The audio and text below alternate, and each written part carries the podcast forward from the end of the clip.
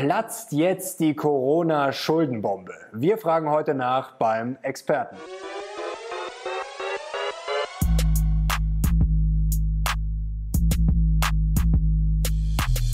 Servus Leute und herzlich willkommen in einem brandneuen Video der Mission Money. Wir sind heute zurück mit einem der renommiertesten Finanzexperten Deutschlands. Thomas Mayer war Investmentbanker für Goldman Sachs. Er hat für den IWF gearbeitet, war Chefvolkswirt der Deutschen Bank und mittlerweile ist er tätig für Flossbach von Storch. Herzlich willkommen, Thomas Mayer. Hallo. Freut uns sehr, dass Sie wieder zu Gast sind bei der Mission Money. Wir sprechen jetzt aus aktuellem Anlass. Wir haben ja vor ein paar Wochen schon mal ein Video gemacht, da ging es eher um Corona. Jetzt geht es darum, dass Angela Merkel doch umgefallen ist und hat grünes Licht gegeben, kann man sagen, für die Vergemeinschaftung der Schulden in Europa. Ist jetzt Merkels 500 Milliarden Euro Geschenk ein Dammbruch aus Ihrer Sicht? Ja, man kann das schon als Dammbruch bezeichnen. Bisher galt ja immer ähm, die Devise, dass ähm, die Europäische Union keine eigenen Schulden machen darf. Ähm, und es wurde auch darauf geachtet, äh, dass ähm, es nicht zu Transfers kam außerhalb der schon bestehenden Kanäle. Äh, jetzt äh, darf die Europäische Union, wenn es denn nach dem Willen von äh, Paris und Berlin geht, äh, enorme neue Schulden machen und die sollen, die, das Geld, das damit äh, erhoben wird, das soll dann als Transfers an bedürftige Länder geleistet werden. Das ist schon eine neue Qualität. Das Problem ist ja jetzt auch, dass im Gespräch ist, dass es keine klassischen Darlehen dann sein sollen, also dass das auch nur teilweise zurückgezahlt werden muss. Äh, das ist ja eigentlich auch neu, oder?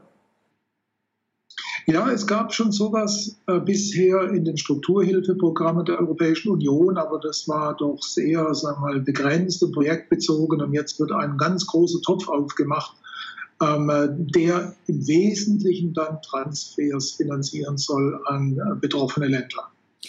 Jetzt ist die Frage, die uns alle umtreibt, haftet Deutschland jetzt dann bald komplett für Italiens Schulden? Nein, das ist nicht passiert ähm, war ja eine lange Debatte, soll es Eurobonds geben oder Corona-Bonds, wie es dann hieß.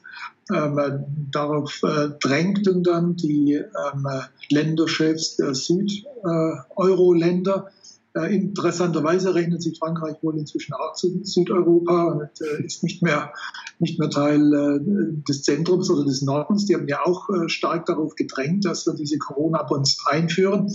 Äh, das ist jetzt nicht passiert. Stattdessen hat man die Europäische Union sozusagen vorgeschoben. Ähm, die soll jetzt Geld aufnehmen. Und da wird es interessant sein zu sehen, wie dort die Haftung verteilt ist. Ähm, wird dann ähm, jedes Land äh, entsprechend äh, seiner äh, Beiträge zum europäischen Budget haften mhm. ähm, oder aber gibt es eine gesamtschuldnerische Haftung. Alle diese Dinge sind, soweit ich weiß, noch nicht geklärt. Es ist auch noch gar nicht geklärt, geklärt ob es dazu kommt. Es gibt ja starken Widerstand äh, von äh, der Gruppe der Sparsamen, also Österreich, Holland, äh, mhm. ein paar andere Länder. Und, und, da müssen wir mal sehen, wie sich das ausgestaltet, gestaltet. Also ähm, Fazit, es gibt äh, keine vollumfängliche Haftung Deutschlands für italienische Staatsschuld. Aber wie gefährlich ist das Ganze jetzt, wenn sich die Länder, die eh schon hoch verschuldet sind, dann jetzt eigentlich auf, sagen wir, auf Kosten Deutschlands oder mit der guten Bonität von Deutschland eigentlich dann ja, ganz billig verschulden können? Jetzt ist, ist das aus Ihrer Sicht äh, eine Riesengefahr? Ja, grundsätzlich haben wir ja auch nach der Finanz- und Euro-Krise gesehen, äh, dass ähm, äh, Schuldenaufnahme eigentlich eher dazu dient, dass man notwendige Anpassungen dann ähm, unterlassen kann oder ähm, verschieben kann in die mhm. Zukunft. Ähm, je mehr Schuldentöpfe man aufmacht, desto geringer ist der Druck zur notwendigen Realanpassung. Das ist ja eigentlich eine alte Geschichte. Die Geschichte ist mhm. so alt wie der Euro selbst. Ähm, äh, man hat im Euro, als der Euro dann anfing äh, äh, eingeführt, als, als Euro eingeführt geführt wurde, hat man ja die Möglichkeit genutzt, damals zu extrem niedrigen Zinsen sich zu verschulden. Also denken Sie an die äh, Südländer, Spanien, Italien, aber auch Griechenland, andere auch, Irland. Mhm. Man hat aber äh, diese ähm, äh, Verschuldung sozusagen ähm, als äh, Ausweg äh, genommen, um eigentlich notwendige Strukturanpassungen durchzuführen. Dann kam die Schuldenkrise, ausgelöst natürlich durch die transatlantische Schuldenkrise, USA, äh, Europa. Und dann hat man statt dann statt dann die Anpassung zu erzwingen, hat man halt äh, die privaten Schulden durch öffentliche Schulden ersetzt. Also Schulden über die ganzen Euro-Hilfsfonds äh, oder dann auch die Europäische Zentralbank. Äh, und jetzt macht man halt neue Töpfe auf. Äh, und ich sehe halt leider nicht, dass die notwendige Anpassung jetzt stattfinden würde. Ähm, Italien, äh, Spanien, Griechenland brauchen dringend Deregulierung, flexiblere Arbeitsmärkte und so weiter. Durch erneute Schuldenaufnahme ähm, kann man diesen Zwang zur Anpassung weiter aufweichen. Mhm. Jetzt ist ja die Frage, aber trotzdem, was denken sich jetzt Macron und Merkel dabei? Also was denken Sie, werden da für Ziele verfolgt oder ist man da irgendwie unter Druck geraten? Warum kam das jetzt dazu? Also aus französischer Sicht habe ich den Eindruck, dass man dort das Gefühl hat, man ist durch die Corona-Krise eigentlich herabgestuft. Man ist jetzt Teil Südeuropas und äh, begegnet Deutschland nicht mehr ähm, auf Augenhöhe. Das, äh, der Grund dafür ist, dass äh, Frankreich stärker getroffen wurde als Deutschland äh, durch äh, die Pandemie. Die Lockerungen, äh, Entschuldigung, die, den Lockdown, nicht die Lockerungen, sondern mhm. der Lockdown war in Frankreich ähm, schärfer als in Deutschland, er dauert äh, länger als in Deutschland. Das heißt also, dass die französische Wirtschaft, ähnlich wie die italienische, die spanische, stärker abstürzt. Das haben wir schon in den äh, Daten zum ersten äh, Quartal äh, für das Bruttoinlandsprodukt. Der zweite Grund ist, dass ähm, die, der, die Pandemie ähm, die äh, unterschiedliche ähm, Sektoren unterschiedlich betrifft. Also mhm. stark betroffen sind Sektoren, in denen äh, persönlicher Kontakt eine große Rolle spielt. Ähm, wenig stark betroffen oder sogar profitieren äh, tun Sektoren, in der die Digitalisierung eine große mhm. Rolle spielt. Schaut man sich jetzt die Südeuropäer an, und dazu gehört jetzt halt auch Frankreich, das sehen Sie, dass dort die Tourismusindustrie, Reise, ähm, äh, Hotels, Gaststätten, alles das spielt eine große Rolle. Ähm, Deutschland ist zwar nicht im Camp der äh, großen äh, Digitalvolkswirtschaften, denken Sie an die USA, die ganzen mhm. Digitalunternehmen, die haben gewonnen in dieser Krise. Microsoft-Aktien sind hoch, Amazon-Aktien sind mhm. hoch, Netflix hat 40 Prozent zugelegt seit Jahresbeginn, während die anderen abgestürzt sind. Deutschland ist zwar nicht in dieser Klasse, aber ähm, wir haben eben doch ähm, etwas weniger ähm, sensitive, also gegenüber der Pandemie sensitive Industrien als, als der Süden und halt auch Frankreich. Sie können eine Autofabrik ähm, auch in Zeiten der Pandemie, wo Social Distancing angesagt ist, eher wieder hochfahren. Wenn Sie das beachten, wenn die Leute mhm. alle sagen wir, die Abstände einhalten, dann können sie eher hochfahren, zeigt auch das chinesische Beispiel, als sagen wir, äh, sagen wir mal den Tourismussektor. So, und da fühlt sich jetzt Frankreich irgendwie abgerutscht. Und ähm, Herr Macron hat ja schon gepusht, ja, gepusht, dass jetzt endlich, endlich Berlin muss auf ihn zugehen. Das mhm. wurde ja lange Zeit abgewehrt, aber jetzt kommt ein interessanter Aspekt rein. Jetzt kommt das äh, ähm, äh, Urteil des Bundesverfassungsgerichts, in dem angedroht wird, dass der Handlungsspielraum der Europäischen Zentralbank eingeschränkt wird. Kann die EZB tatsächlich weiterhin als Reparaturbetrieb für den Euro agieren? Mhm. Darf sie unbegrenzt weiterhin ähm, Anleihen aufkaufen von ähm, äh, Ländern in Schwierigkeiten?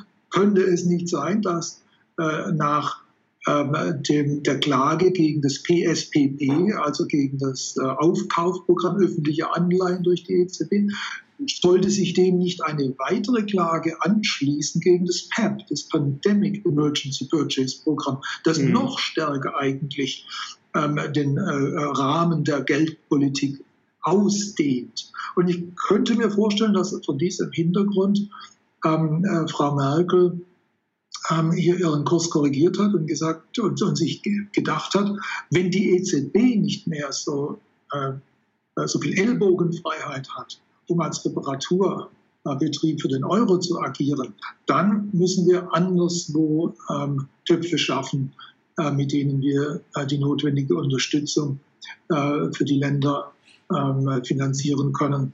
Äh, die zunehmend abgehängt werden. Hm. Jetzt haben Sie es gerade schon angesprochen. Äh, kann uns das Bundesverfassungsgericht noch retten, was jetzt diese ganzen Verwerfungen betrifft, aus Ihrer Sicht?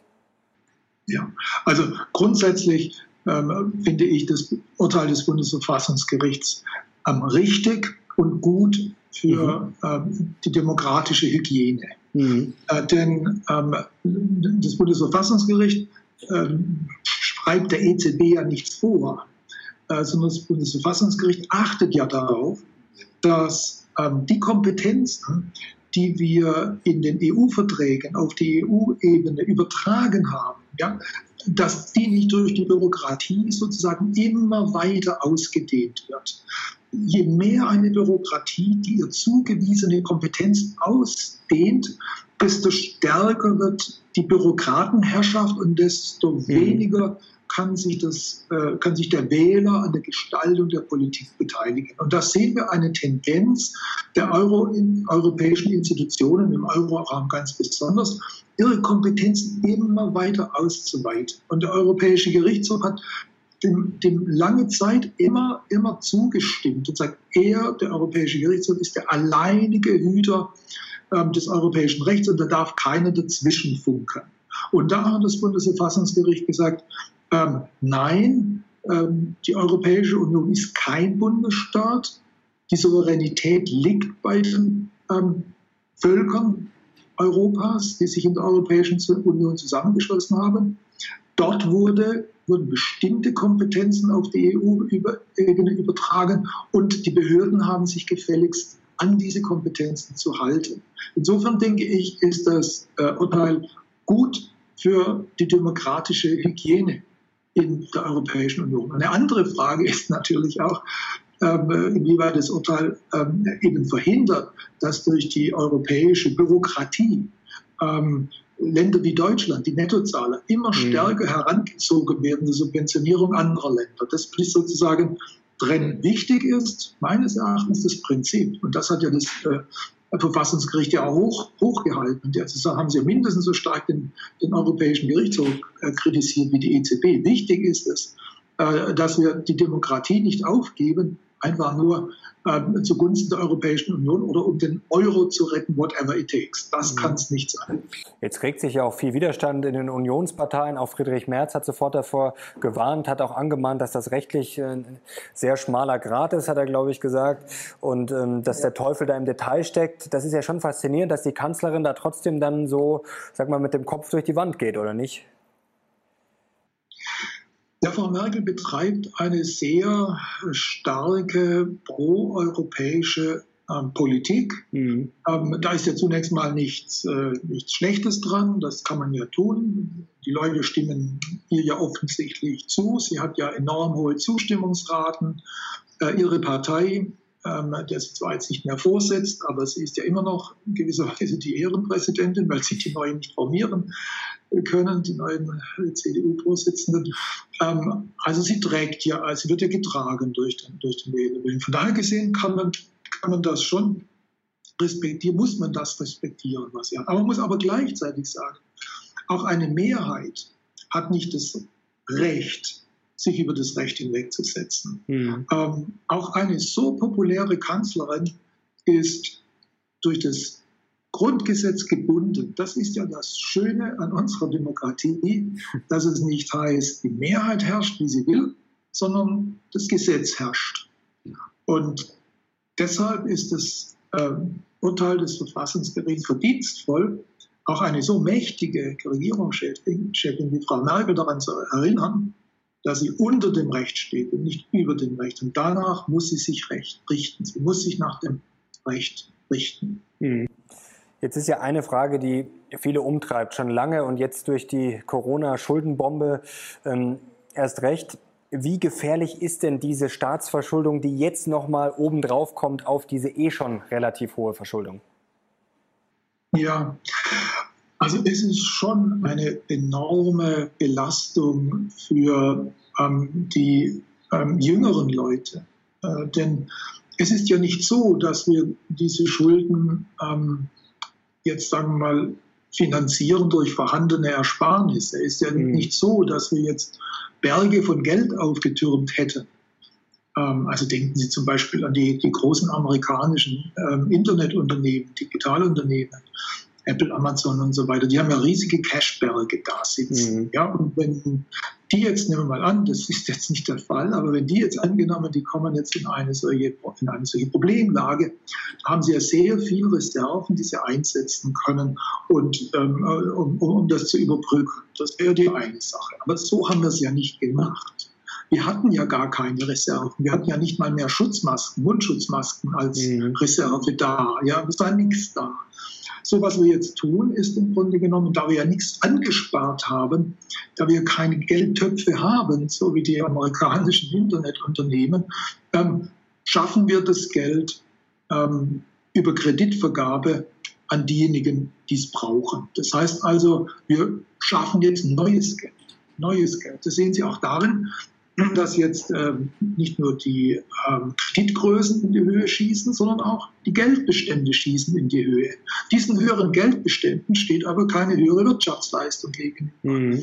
Das heißt, wenn wir jetzt in die Zukunft schauen, dann müssen jetzt ähm, die ähm, Steuerzahler, die müssen hergehen und ihre eigenen Ansprüche zurückfahren, also selbst äh, mhm. weniger konsumieren, weiterhin aber sehr viel produzieren, um ähm, diese Geldersparnisse sozusagen ähm, im Nachhinein zu leisten, sodass das neu geschaffene Geld ähm, nicht äh, jetzt ähm, sagen wir, auf eine ebenso große Nachfrage anderswo trifft. Denn da werden wir wahrscheinlich noch drauf kommen, denn mhm. wenn das nicht gemacht wird, wenn also die künftigen Generationen eben nicht einsparen, um den Raum zu schaffen, dass dieses Geld dann wiederum ihre äh, Nachfrage ähm, äh, auslöst, dann verfällt der Geldwert. Also insofern, um Ihre Frage jetzt äh, ganz konkret hier zu beantworten,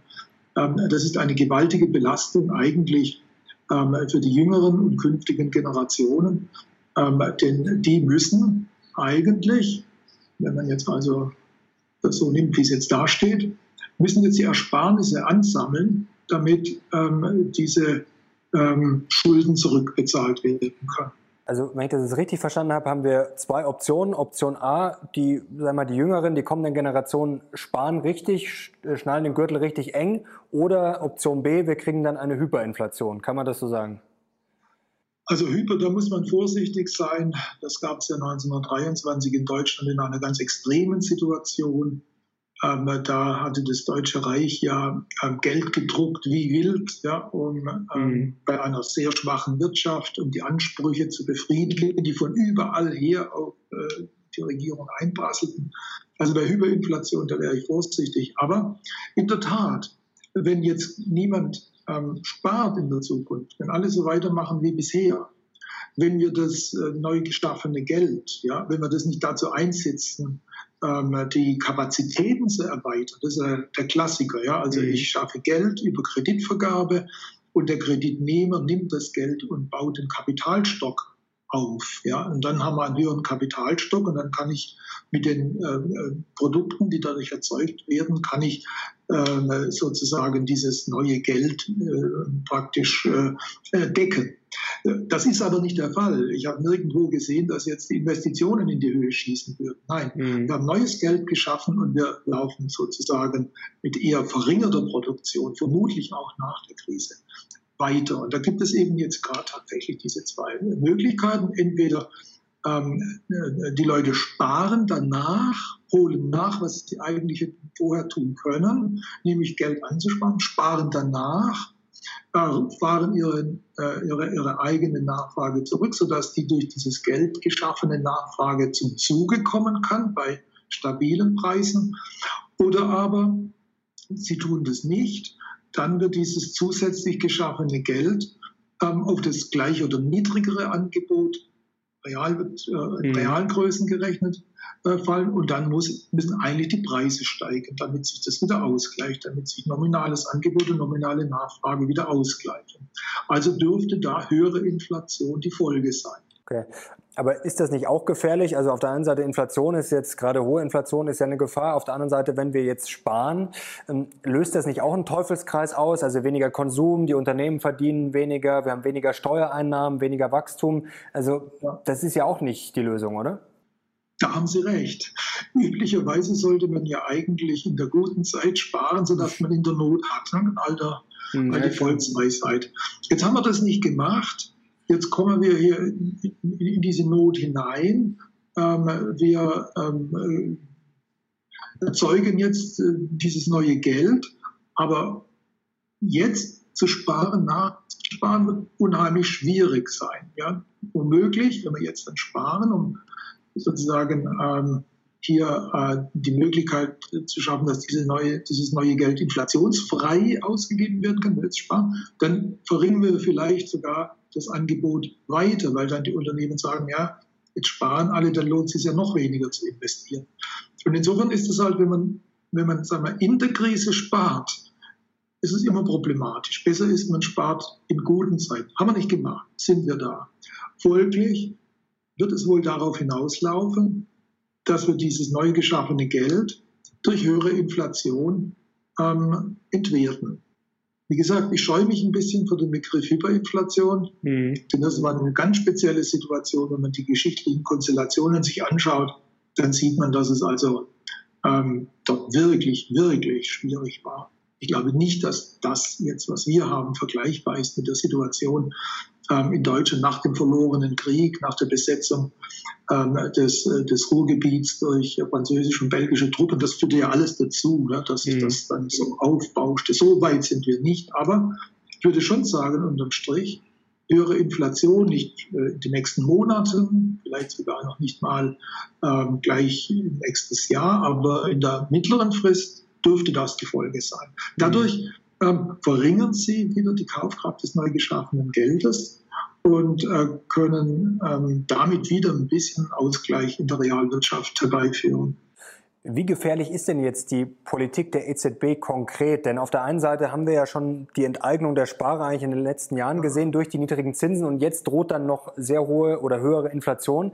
Das heißt, wie gefährlich wird das denn unter dem Strich? Also aus meiner Sicht äh, ist die EZB-Politik aus zwei Gründen gefährlich. Da schließe ich an das an, was ich vorher sagte. Die EZB ähm, aus mein, hat aus meiner Sicht ihre Kompetenzen erweitert. Sie konzentriert sich nicht mehr nur auf ähm, die Geldemission, mhm. sondern sie konzentriert, konzentriert, sich auf immer mehr Politikbereiche. Äh, Frau Lagarde hat jetzt äh, äh, Kommentare abgegeben äh, zu den Plänen äh, von Paris und Berlin äh, in Bezug auf diesen äh, großen Euro, die Europäischen Unionsfonds. Das ist mhm. doch nicht ihre Aufgabe. Wir haben halt in den Verträgen der EZB nur die Kompetenz der Geldemission übertragen. Aber sie weitet ihre Kompetenz immer weiter aus. Das ist eine, meines Erachtens eine wirkliche Gefahr. Und die ist ja nicht gestoppt durch das Verfassungsgerichtsurteil, wie die Kommentare von Frau Lagarde äh, zeigen. Das ist die erste. Mhm. Die zweite Gefahr ist, dass die EZB ja ein, ein sehr enges, sehr enges Konzept der Preisstabilität ähm, verfolgt. In den Verträgen heißt es ja Preisstabilität. Da heißt es nicht, die Erzeugung einer zweiprozentigen Inflation für den harmonisierten Konsumentenpreisindex. Dieses Ziel hat sich die EZB selbst gegeben. Jetzt hatte sie nach der Finanzkrise, nach der Eurokrise große Schwierigkeiten, äh, diesen äh, Index in ihr Zielkorridor zu bewegen. Äh, dafür sind aber Preise außerhalb ihres Index enorm gestiegen, Immobilien, Aktien und so weiter. Das interessiert die EZB aber nicht. Mhm. So bemüht sie sich weiter, ähm, diesen Index in ihren Zielkorridor zu bringen. Wir wissen aber, dass eine so präzise Inflationssteuerung gar nicht möglich ist. Das heißt, die Gefahr besteht, dass die EZB, indem sie diesen engen Index sozusagen ganz mechanisch steuern will, dass sie da letztendlich eine Welle lostritt, die sie gar nicht mehr kontrollieren kann. Nach der Finanzkrise sahen wir diese Welle ähm, in den Vermögenspreisen. Ich könnte mir vorstellen, dass es jetzt mehr in die Konsumentenpreise reingeht. Denn in der Finanzkrise, da gab, ähm, gaben äh, die EZB und die, die Staaten gaben Banken das Geld, sodass sie Schuldner stabilisieren konnten. Und diese Schuldner haben dann das Geld genommen, um weitere Vermögenswerte zu erwerben. Mhm. Denken Sie äh, an den Aktienrückkauf großer Unternehmen oder denken Sie auch an die Immobilienkäufe. Jetzt produziert die Zentralbank, also bei uns die EZB Geld, gibt es dem Staat und der Staat gibt es jetzt den Leuten. Ja, und die Leute kaufen damit Güter und Dienstleistungen. Und deshalb glaube ich, dass es dieses Mal stärker als nach der Finanzkrise eher mal äh, zu einer stärkeren Steigerung ähm, der Konsumentenpreise kommen wird. Mhm. Kommen wir mal zum Euro, denn äh, ich höre da ja viel Kritik bei Ihnen raus, was die EZB da so treibt und das hat ja auch mit Stabilität nicht mehr wirklich viel zu tun. Das sagen ja auch andere Experten, auch äh, Optimisten wie Robert Halber, der sagt ja auch, dass es mit Stabilität nichts mehr zu tun hat. Ist der Euro aus Ihrer Sicht nach diesen ganzen, ja, nach diesen ganzen Verwerfungen noch überhaupt zu retten, also wirklich in eine stabile Bahn zu bringen? Also das kann ich jetzt mit, mit, mit, mit Sicherheit nicht sagen. Da muss ich einfach sagen, ich weiß es nicht, äh, ob er noch zu retten ist. Er ist aber auf alle Fälle in großer Schieflage. Mhm. Äh, schauen Sie, als man den, äh, die Europäische Währungsunion schuf, äh, da ging man davon aus, dass das eine Gruppe kleiner Länder sei. Also man dachte an Frankreich, Deutschland, an die Benelux-Länder. Und man dachte, die würden sowas wie eine Art ähm, optimalen Währungsraum darstellen. Das mhm. heißt also, einen Währungsraum, ähm, in dem man nur die ähm, gemeinsame Geldpolitik äh, fahren bräuchte, aber keine zusätzlichen Fiskaltransfers, weil die Länder sich dann anpassen würden an diese, an, an diese neue Währung. Das war so ursprünglich mal gedacht. Dann ähm, kamen aber neue Länder herein, Spanien kam rein, Italien folgte dem. Und es wurde immer breiter, ja, sogar mhm. der Eurozone. Und das heißt, die ursprüngliche Idee der optimalen Währungsunion, ähm, der optimalen Währungszone, die wurde verwässert bis zur Unkenntlichkeit. Der Euro ist, äh, Euroraum ist jetzt alles andere als eine als ein optimaler Währungsraum.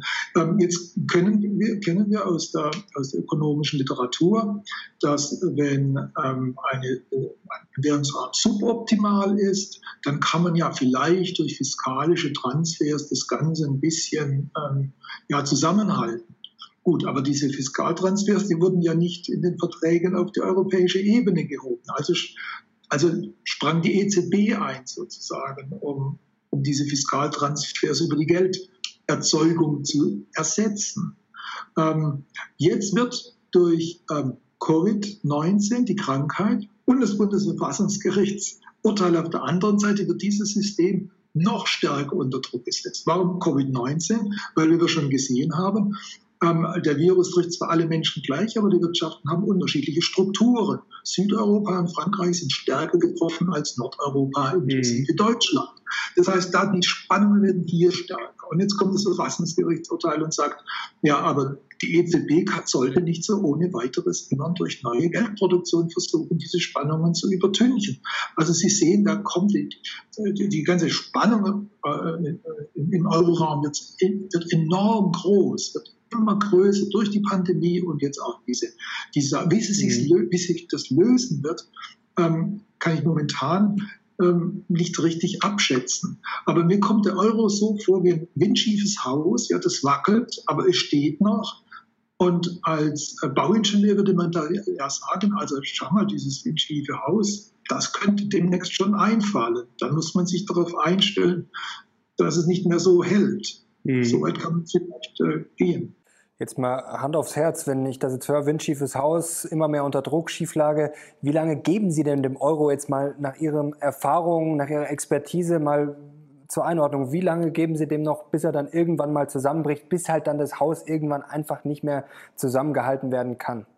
Also ich würde sagen, in den nächsten ähm, paar Jahren werden wir entweder grundlegende Veränderungen fahren, äh, erfahren oder machen mhm. müssen für den Euroraum, also einen Rückbau vielleicht der Währungsunion auf das, was sie ursprünglich mal ähm, äh, wie sie ursprünglich mal gedacht war, nämlich einfach nur eine gemeinsame Währung für Länder, die das auch äh, tatsächlich schaffen. Also entweder wir erfahren ähm, einen, einen, einen Umbau verbunden mit einem Rückbau der Europäischen Währungsunion oder ich könnte mir vorstellen, dass über die nächsten paar Jahre einfach ähm, äh, der Euroraum auseinanderfliegt. Aber ich weiß es nicht, ob das jetzt äh, fünf Jahre sein werden oder nur drei oder vielleicht auch sieben. Das kann man als Ökonom seriös leider nicht prognostizieren.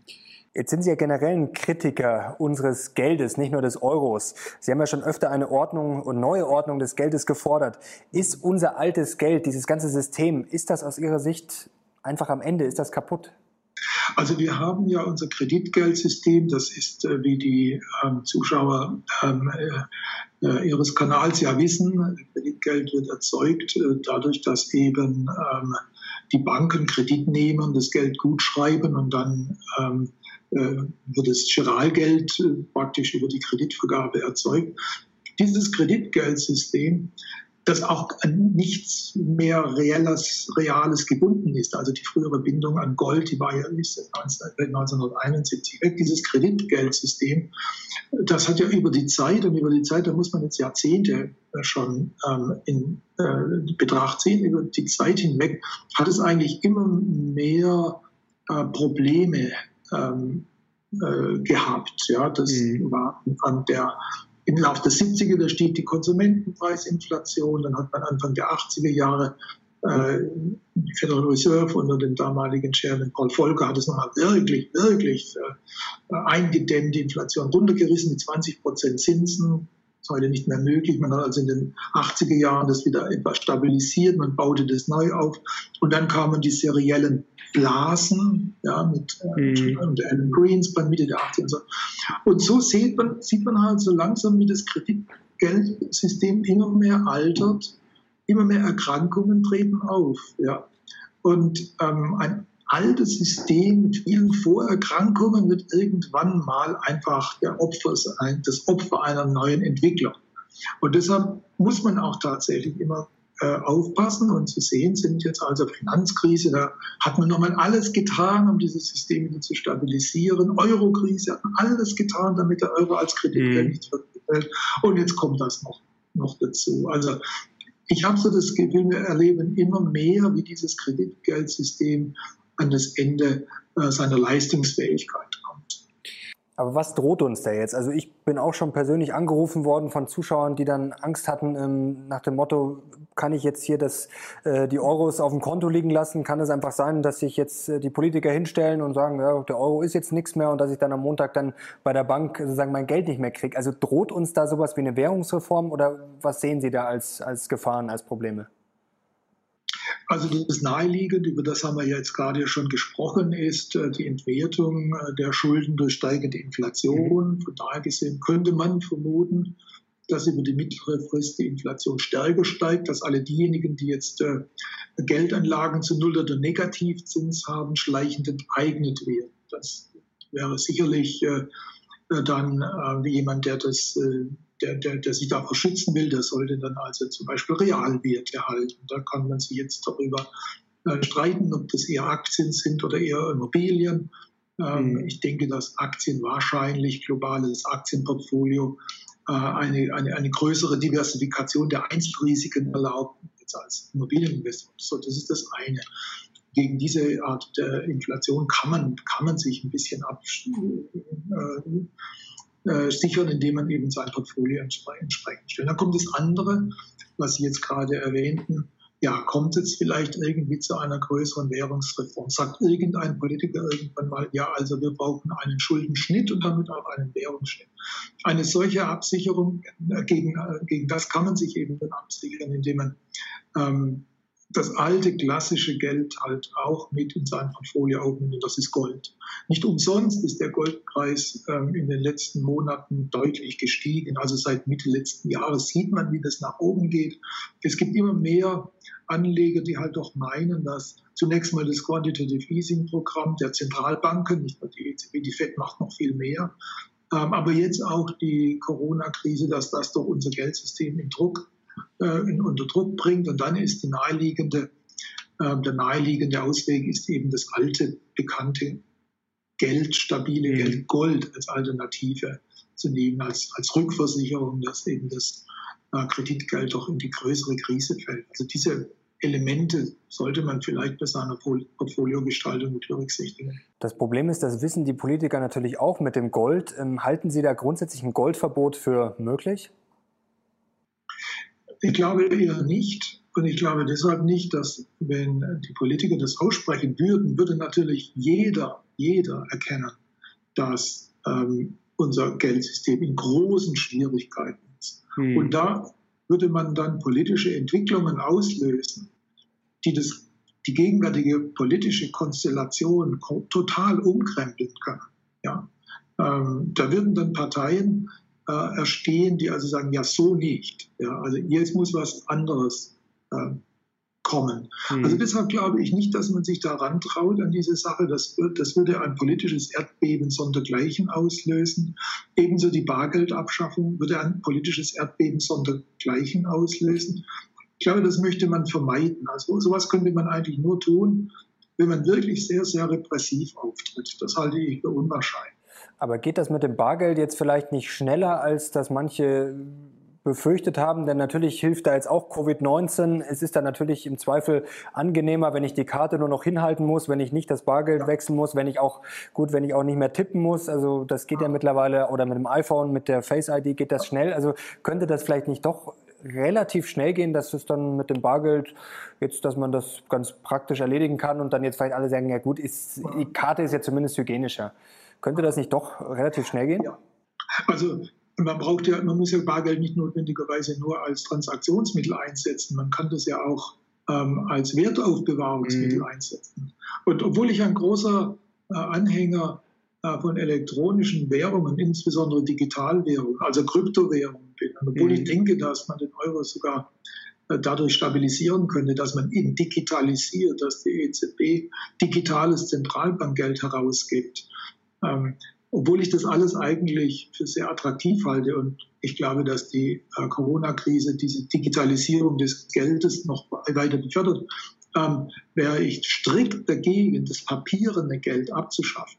Mhm. Das Papiergeld ist äh, immer noch eine Rückversicherung für den Bürger gegen den Missbrauch der Digitalisierung oder der elektronischen Zahlungen äh, zur schleichenden Enteignung.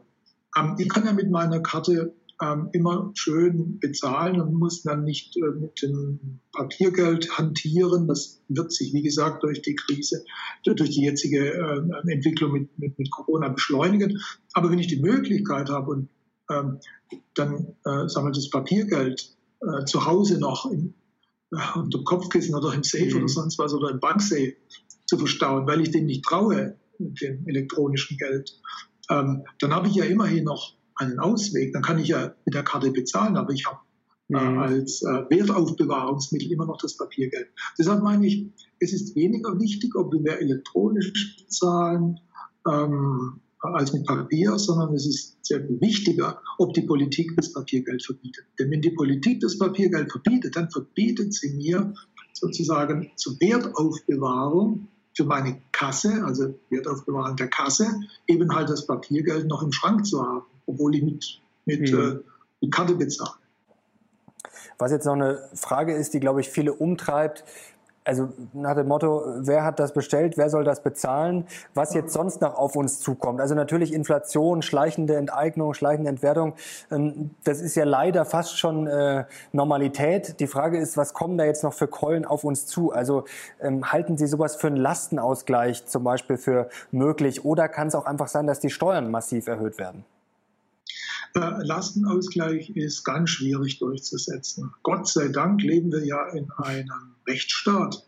Und wenn Sie jetzt hergehen und äh, sagen wir, Vermögensabgaben äh, einführen oder Vermögenssteuern, da haben Sie schon wieder große Probleme, ähm, den Gleichheitsgrundsatz, der in unserem Grundgesetz verankert ist, durchzusetzen. Wie wollen Sie ähm, äh, Immobilien bewerten, relativ zu Aktienvermögen, relativ zum Beispiel zu Kunstgegenständen.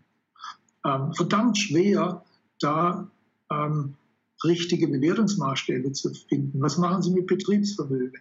Deshalb wurde ja auch die ganze Vermögenssteuer ähm, suspendiert, weil es da zu Konflikten ähm, mit äh, den im Grundgesetz verankerten Gleichheitsgrundsätzen führt. Deshalb halte ich das eigentlich für eine wen, ein, ein weniger attraktiven wird. Das mögen populistische äh, Politiker, die es jetzt auch in der SPD und sogar an der SPD-Spitze gibt, die mögen das befürworten, aber die haben das nicht zu Ende gedacht. Da mhm. hat man das Gefühl, dass sie nicht richtig wissen, von was sie reden. Sehr viel, ähm, äh, sagen wir mal, attraktiver für die ähm, Politiker mit größerem Durchblick, die in die Richtung gehen, ähm, sind ähm, ja, Steuererhöhungen, zum Beispiel ja, Reichensteuer haben wir schon, könnte man ja noch ein bisschen nach oben schieben oder aber auch äh, spezifische ähm, Abgaben auf äh, äh, bestimmte Bereiche, also zum Beispiel eine Immobiliensteuer oder sowas. Das könnte man dann, wenn man das verabschiedet, dass man sagt, hier dieser Bereich wird halt jetzt besonders belastet, ähm, ganz speziell. Ähm, wir haben ja jetzt auch schon Grunderwerbsteuer und alles Mögliche. Das kann man ausbauen. Mhm. Also deshalb, ich denke, ich rechne eigentlich eher mit sowas, rechne eher damit, dass wir die Steuerprogression vielleicht noch verschärfen und dass halt äh, bestimmte ähm, bestehende Steuern wie Immobiliensteuern, dass die vielleicht noch ausgebaut werden. Wie würden das aussehen? Also gibt es da schon viele Beispiele dafür? Ich sage jetzt mal Immobilien, dass man dann Immobilienvermögen, ich sage jetzt mal, wenn jemand 5 Millionen hat, dass man dann sagt, ja gut, da werden jetzt einfach 20 Prozent davon eingezogen. Oder wie, wie sieht sowas aus? Ich glaube nicht, dass man einfach enteignen kann. Auch da hat jetzt das Grundgesetz ziemliche Hürden ähm, dagegen aufgebaut. Da gibt es auch ein Gutachten ähm, des äh, Wissenschaftlichen Dienstes des Bundestags, äh, dass das also zumindest einmal fragwürdig ist, wenn man das macht. Ähm, schwierig, solche Abgaben durchzupushen. Ähm, deshalb wahrscheinlich doch also eher ähm, ein, ein, ein Drehen an, an, den Steuerschrauben der bestehenden ähm, Steuern, könnte ich mir vorstellen. Mhm. Und vielleicht noch irgendwie andere kreative Steuern, denn da sind die Politiker ja leider sehr kreativ oft. Also sowas, wir kennen ja den Soli schon, dass es dann vielleicht so einen Corona-Soli geben könnte oder die Mehrwertsteuer erhöht wird oder was weiß ich. Da gibt es ja theoretisch unzählige Möglichkeiten. Ist sowas dann auch realistisch? Damit muss man rechnen. Wir haben das jetzt auch schon äh, gesehen mit ähm, ja, verschiedenen Mehrwertsteuersätzen. Da könnte man jetzt auch herumspielen und äh, mhm. äh, bestimmte Gebiete noch stärker mit Mehrwertsteuer belasten. Wir haben sie gesehen mit äh, CO2-Steuer. Da gibt es also auch äh, weitere Möglichkeiten. Also da gibt es für die kreativen Steuerpolitiker noch einige Möglichkeiten, sich was einfallen zu lassen. Ähm, wie gesagt, das halte ich für wahrscheinlicher als äh, die Rückkehr zu den äh, alten Vermögensabgaben, Vermögenssteuern, Lastenausgleichsmodellen, die tatsächlich sehr schwer äh, rechtlich einwandfrei äh, zu gestalten sind. Mhm. Jetzt haben wir ja schon ein schwieriges Umfeld für die Marktwirtschaft. Also es werden Unternehmen gerettet, was natürlich zum Teil auch richtig ist, völlig äh, klar. Ähm, trotzdem, wir haben sehr viele Eingriffe äh, vom Staat, ja eigentlich schon gefühlt in den letzten Jahren immer mehr, was Sie gerade schon angesprochen haben. Jetzt diskutieren wir hier schon wieder über die nächsten Steuern und Abgaben. Ist aus Ihrer Sicht die Marktwirtschaft noch zu retten? Ich hoffe es. Ich hoffe es sehr, denn äh, die Marktwirtschaft hat uns äh, den Wohlstand beschert, den wir heute haben. Und äh, wenn wir die rückbauen oder abbauen oder womöglich gar abschaffen, dann droht uns der Rückfall ähm, in eine Zentralverwaltungswirtschaft, äh, wie wir sie aus der früheren Sowjetunion, der früheren DDR kennen. Mhm. Das würde bedeutet, bedeuten, dass vielleicht äh, die, die Mehrzahl der Menschen ähm, gleicher sind als jetzt, also mhm. in der Einkommenserzielung. Da gibt es immer dann die besonderen herrschenden Klassen, die sind natürlich immer ungleich. Aber es gibt, es gibt mehr Gleichheit, aber auf einem sehr niedrigen Niveau. Äh, es wären dann halt alle gleich arm oder die meisten wären gleich arm. Diese Tendenz des Vordringens des Staates, das kann man seit der Finanzkrise beobachten. Äh, das wird begründet damit, dass der sogenannte Neoliberalismus die Ungleichheit erzeugt hätte äh, und dass äh, der Neoliberalismus jetzt zurückgedrängt werden müsste und dass jetzt also mehr sozial, sozialistische ähm, Elemente in unser, in unser Wirtschaftssystem eingeführt werden müssten.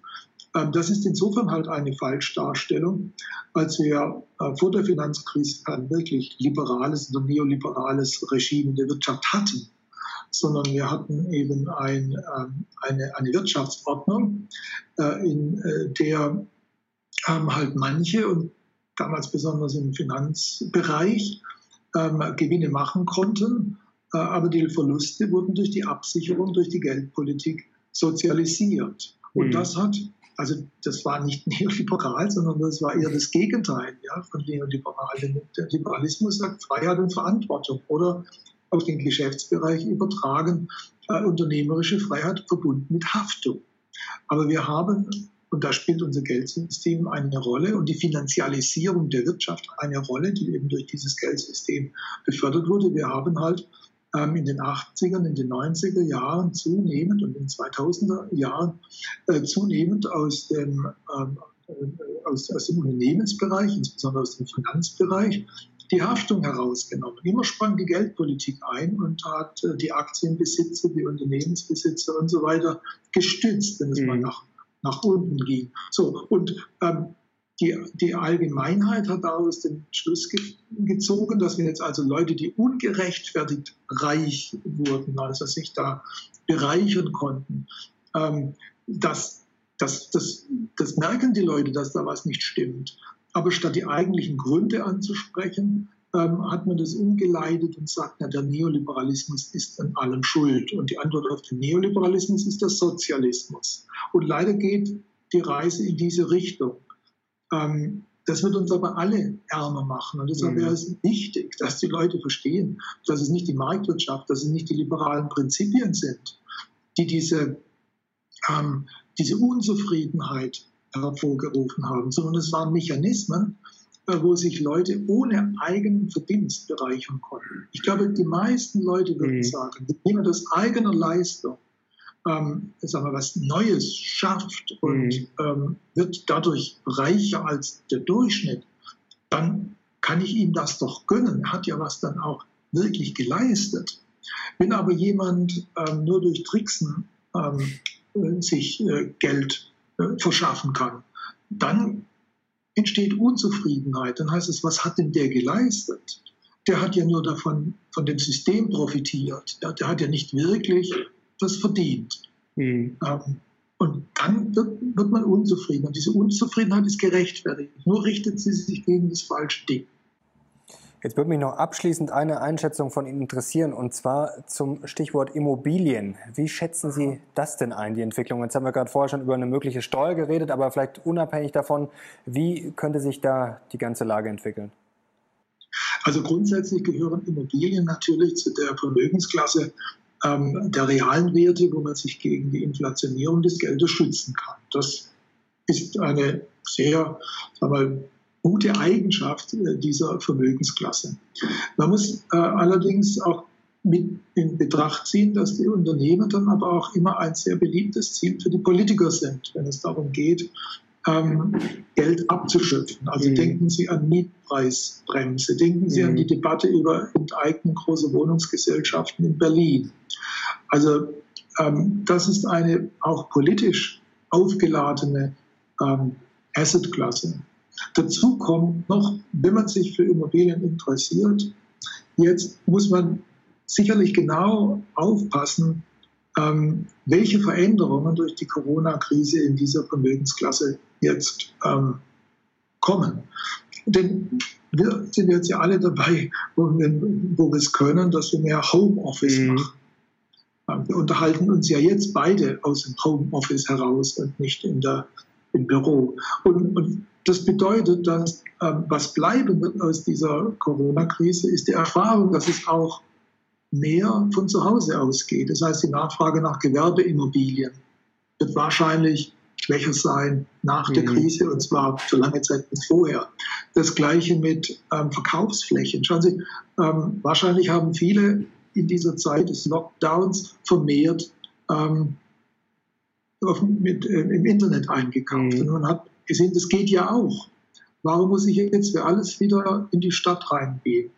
Ähm, wenn es doch auch über Internetdienstleister geht. Also wird äh, der Onlinehandel stärker bleiben und der lokale Handel, das wird auch ähm, wahrscheinlich zurückgehen. Also Gewerbeflächen zum Beispiel in den Städten werden halt auch äh, da darunter äh, leiden. Dann kommt noch hinzu, viele haben halt gesehen, naja, vielleicht ist es nicht das Nonplusultra, ein Efficiency Apartment in einer hippen Großstadt zu haben, mittendrin, mhm. ja, wo ich nicht zum Schlafen bin und sonst bin ich in den Cafés und den Kneipen und was immer außenrum. Na, vielleicht ist es auch ganz gut, ähm, wenn man etwas mehr Wohnraum zur Verfügung hat und vielleicht einen Garten. Also auch da ergeben sich dann Veränderungen. Vielleicht zahlt man dann nicht, nicht mehr diese Spitzenpreise für Innenstadtlagen mhm. und ähm, wird vielleicht ja, umschichten und vielleicht entwickeln sich da andere Immobilienpreise etwas besser. Mhm. Deshalb ist jetzt ja, viel Stoff, den, man da vor sich hat. Deshalb würde ich sagen, bei Immobilien muss man immer genau hinschauen. Man kann es meines Erachtens nicht so als, als Klasse sagen, mhm. jetzt, ich darf das einfach mal insgesamt, sondern man muss halt da, da genau reinschauen, was genau sich da jetzt verändert. Herr Mayer, das war wie immer sehr unterhaltsam und vor allem sehr informativ mit Ihnen. Herzlichen Dank, hat mir wieder großen Spaß gemacht und Leute, euch hoffentlich auf. Ich glaube, das hat sich einen Daumen nach oben verdient auf jeden Fall, wenn ihr natürlich auch Herrn Mayer wieder sehen wollt bei der Mission Money. Und jetzt bin ich sehr gespannt auf eure Kommentare, vor allem vielleicht ein paar Vorschläge oder Befürchtungen, was da für kreative Steuern kommen könnten. Und natürlich äh, zähle ich auch auf euch, wenn es um die Marktwirtschaft geht. Herr Mayer, herzlichen Dank. Wir sehen uns hoffentlich bald wieder. Bleiben Sie gesund. Bitteschön, war mir wie immer ein Vergnügen. Das freut mich sehr. Danke Ihnen und danke euch fürs Zuschauen. Wir sehen jetzt raus. Ciao.